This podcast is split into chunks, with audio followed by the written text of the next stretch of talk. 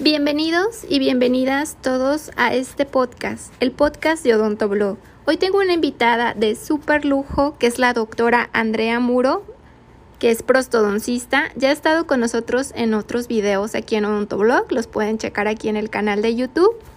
Nos va a hablar sobre un tema que ya he hecho varios videos en el que varios especialistas platican cómo es estudiar su especialidad y ahora le tocó el turno a la doctora Andrea Muro que, que nos va a platicar cómo es estudiar la especialidad de prostodoncia o rehabilitación oral. ¿Qué mejor de plena boca de alguien que lo estudió? Vean esta serie de de podcast en los que muchos especialistas han estado hablando de su especialidad. Si, te interesa estudiar una especialidad odontológica, checa primero estos videos, checa y escucha el que más te llame la atención, la especialidad que más te llame la atención, para que un especialista que ya lo vivió nos platique qué es estar ahí dentro de, esa especialidad. Así es que vamos con la doctora Andrea Muro. Hola odontobloggers, ¿cómo están? Yo muy feliz de poder compartir con ustedes este, esta experiencia en este podcast. Quiero agradecer a la doctora Paulina Toledo, por la invitación para poder compartir con ustedes mi experiencia como eh, rehabilitadora oral. He participado en algunos de los videos de la doctora y me parece muy interesante todo el contenido que está haciendo. También he escuchado algunos otros videos de las otras especialidades y sí creo que es algo que tiene muchísimo valor porque a mí me hubiera encantado haber escuchado un podcast como este o un audio como este antes de haber entrado a la especialidad. Yo siento que para mí fue mucho, mucho una ignorancia, no saber muchas cosas a las que me iba a enfrentar y muchas veces sentí frustración, de hecho, por no saber, por no haber estado preparada para muchas cosas que se venían en esos momentos. Bueno, yo soy la doctora Andrea Muro, soy este, egresada de la Universidad Autónoma de Guadalajara, tanto de pregrado como de posgrado. Eh, me gradué eh, de, la, licenciatura en el 2012, hice mi servicio social y directamente así, luego, luego hice el propedéutico para entrar al posgrado de rehabilitación oral y entré.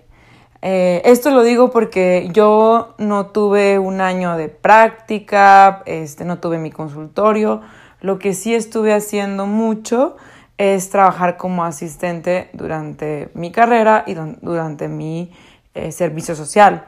Entonces, de hecho, trabajé con todas las especialidades, estuve con un endodoncista, con un periodoncista, con un ortodoncista y al final estuve trabajando también con un rehabilitador y ahí fue donde me decidí trabajar y por mi especialidad para rehabilitación oral porque me encantó una de las razones por las que yo quise eh, estudiar rehabilitación oral fue porque puedes cambiarle vidas a las personas, las personas se dan cuenta, eh, realmente mejoras la calidad de vida. Una de las cosas que más me impactó como, como rehabilitadora oral fue que un paciente mío me dijo, eh, doctora, gracias a usted puedo comer. Entonces, cuando yo me di cuenta del impacto que podía tener la rehabilitación oral en la vida de las personas, sobre todo eso, esa parte humana, esa parte en la que puedes, ¿sabes qué? Gracias a ti puedo sonreír, gracias a ti puedo comer, gracias a ti me siento cómodo con mi sonrisa. Ahí fue donde dije, bueno, esto es algo increíble. Sin embargo, obviamente la, la especialidad tiene muchos retos. Y bueno, el primer reto es pasar al propedéutico. En mis tiempos, el propedéutico fue un propedéutico distinto al que hay ahora. En, en mis tiempos fue un propedéutico que era de tronco común y tenías que sacar un promedio alto y bueno, los mejores promedios entraban a, obviamente a la especialidad. Hoy en día es distinto y es teórico práctico y hay entrevistas y todo esto. Y bueno, yo creo que está muy bien porque también hay que ver las habilidades que tienes, tanto por ejemplo encerados de diagnóstico, preparaciones, etcétera, ¿no? Eh, creo, que, creo que es algo bueno el hecho que haya cambiado. Creo que el propedéutico en, en esta Universidad Autónoma de Guadalajara dura hoy en día un mes, más o menos, en las que tienes materias de tronco común, materias que son relacionadas con, con rehabilitación, entrevistas, etc. Y después creo que el número de personas en ese entonces eran ocho, creo que siguen siendo ocho, pero eso es más o menos el número de, de, de compañeros que vas a tener. Eh, bueno, pues yo entré y una de las cosas a las que yo me enfrenté fue que pues a nosotros en el pregrado nunca nos enseñaron a hacer laboratorio. Nosotros nunca colamos metales, peinamos metales, eh, muchas de las cosas soldamos, por ejemplo, o sea, jamás en la vida yo había soldado un puente. Y ese tipo de cosas fueron las que para mí fueron como un gran reto. ¿Por qué? Porque es algo que yo nunca había hecho y es algo que prácticamente fue como, ándale, hazlo, ¿no? Entonces me sentí en muchas ocasiones como que me habían mandado a la guerra sin fusil, pero sin embargo, eh, algo que aprendí de todo esto, sobre todo el tema de hacer laboratorio, estoy, estoy entendiendo que en ese entonces hacíamos todo el laboratorio, hoy en día creo que ya no hacen todo el laboratorio, pero la verdad es que mi recomendación es que si vas a escoger una especialidad de rehabilitación prostodoncia, sea una especialidad donde sí te hagan hacer por lo menos algo de laboratorio. ¿Por qué? Porque muchas de las cosas eh, que cometemos, muchos errores que cometemos en la boca, no te das cuenta hasta que tienes el modelo en la mano, hasta que estás tú mismo haciendo tus propias coronas, tú mismo haciendo las estructuras. Ahí es donde te das cuenta de que las preparaciones no están paralelas, ahí es donde te das cuenta de que tu preparación no está bien hecha y dices, o sea, si no lo hago bien, pues no va a quedar bien. Entonces, yo creo que es muy valioso eso, eso se lo agradezco mucho a la universidad. En ese entonces nosotros teníamos que hacer 120 coronas para poderte graduar y tenías que hacer también, eh, mm, bueno, un caso clínico, rehabilitaciones grandes. ¿Qué tipo de procedimientos hacíamos? Bueno, eh, en, normalmente nos, al principio lo que hacían era asignarnos un número de pacientes. De hecho, bueno, la universidad tiene muchísimos pacientes, eso es algo también muy bueno, que casi casi había pacientes con una, una lista de espera de un mes por, para poder recibir una rehabilitación oral. Entonces, eh, normalmente tú entrabas al posgrado y te, y te asignaban un cierto número de pacientes. Eh, que necesitaban algún trabajo de rehabilitación oral. Mm, nosotros hacíamos la planeación, eso era lo primero que tenías que hacer, tomar fotografías, tomar modelos de estudio, montar en el articulador, eh, encerar. Creo que si hay alguna cosa que, una recomendación que yo les puedo hacer es si estás pensando en estudiar rehabilitación oral, ponte a encerar. Encera lo más que puedas, ponte a estudiar anatomía, ponte a estudiar oclusión, porque esas son de las cosas más importantes a la hora de, estar encerando, a la hora de estar planificando un caso. Entonces, mm, eso era lo primero que hacíamos. Y ya posteriormente se hacía, este, obviamente, la presentación de los casos a los, a los profesores. Algo muy bueno fue que tuvimos profesores diferentes, con diferentes criterios, y cada uno te decía, bueno, haz esto así, por esto y por esto. Eso era algo bastante interesante porque gracias a que había diferentes criterios, tú podías, como quien dice, hacer un discernimiento y decir, bueno, eh, llego a esta conclusión de que esto es lo mejor por esto, para mí esto es lo mejor por esta razón. Creo que otra cosa importante que se hace durante todo el posgrado es leer artículos. Prácticamente las clases que eran de 7 a 10 de la mañana eh, son de lectura de artículos, de siempre, de hecho, había una materia en la que solamente leíamos artículos y en otras materias en las que tú tenías que leer un artículo y presentarlo a tus a tus compañeros. En otras materias los profesores hacían las presentaciones y después tú tenías que hacer también alguna presentación de algún artículo. Entonces, casi todo la, la literatura no se basa tanto en libros, sino más como en artículos científicos y en lo nuevo que está saliendo, este, también artículos clásicos, etcétera. Pero bueno, casi toda la, la teoría se basa en artículos. Eso es algo muy interesante, que es algo que, por ejemplo, durante el posgrado, pues leer artículos, casi no leíamos artículos, éramos muy flojos para leer. Y esa es otra de mis recomendaciones. Si quieres estudiar rehabilitación, ponte a leer desde ya. Que la lectura se haga un hábito para que cuando entres no se te haga tan pesado, porque a veces nos dejaban leer, eh, no sé, siete, ocho artículos en una semana y eran en inglés, entonces tú tenías que leer esos artículos en inglés. Otra cosa, otra recomendación es estudia inglés si no sabes hablar inglés. Casi toda la información está en este idioma, entonces sí es importante que sepas por lo menos leer, comprender. Eh, con el tiempo vas entendiendo los términos, pero sí es importante que tengas unas bases, porque si no te va a costar mucho más trabajo.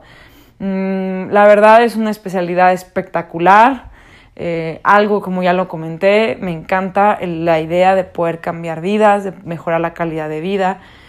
Es difícil, sí, es frustrante, sí, porque te vas a equivocar, vas a cometer muchos errores y cada vez que cometas un error te vas a frustrar, pero lo más importante es aprender de tus errores, practicar realmente. Y una vez escuché que necesitas eh, mm, solamente un 2% talento y 98% de perseverancia y disciplina para lograr algo y la verdad es que sí.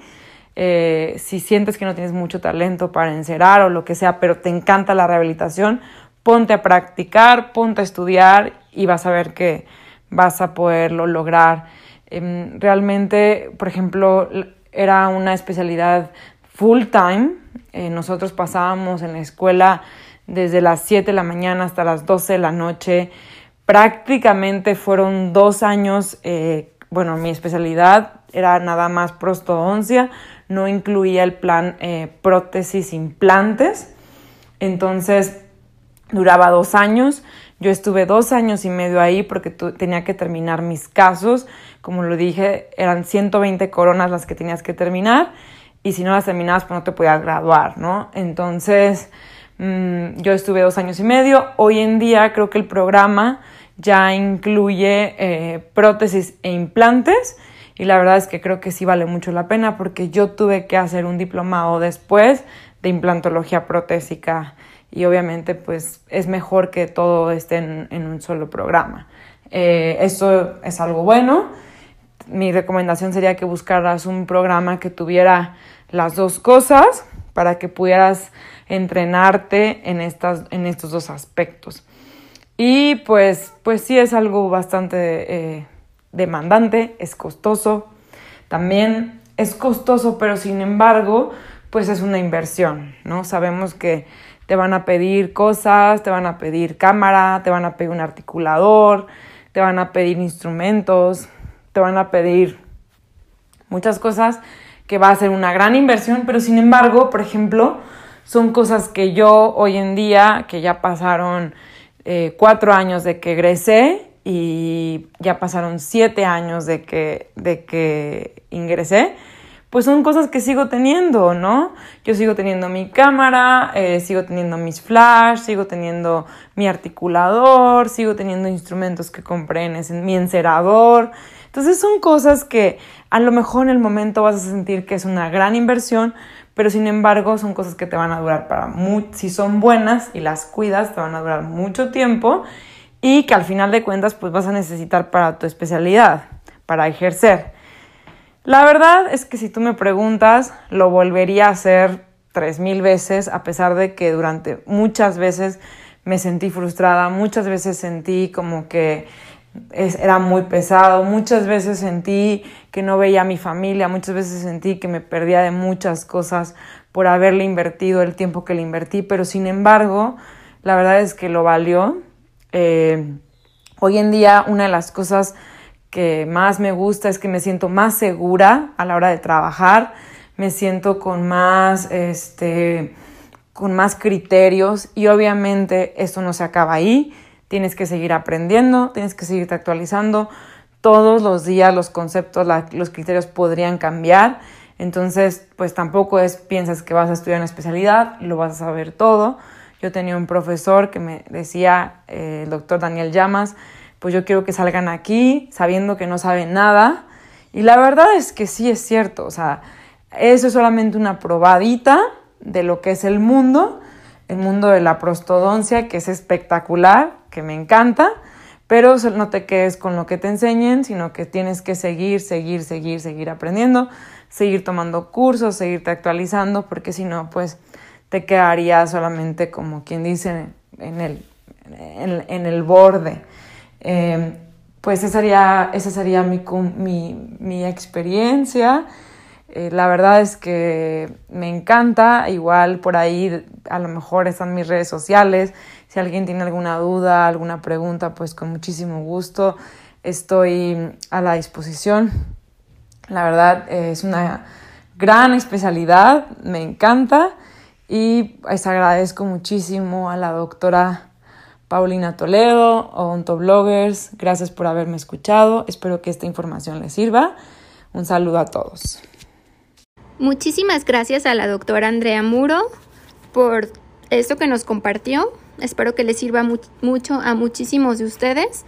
La pueden encontrar en Facebook como doctora Andrea Muro, DRA Andrea Muro en Instagram como drandrea-muro-dmg. De todas formas, aquí abajo en la caja de descripción del video les voy a dejar los links directos para su Facebook y para su Instagram por si le quieren hacer llegar alguna duda, alguna pregunta, si tienen algo en específico que preguntarle o si como odontólogos quieren derivarle algún paciente, cualquier duda, esta, la doctora les puede ayudar.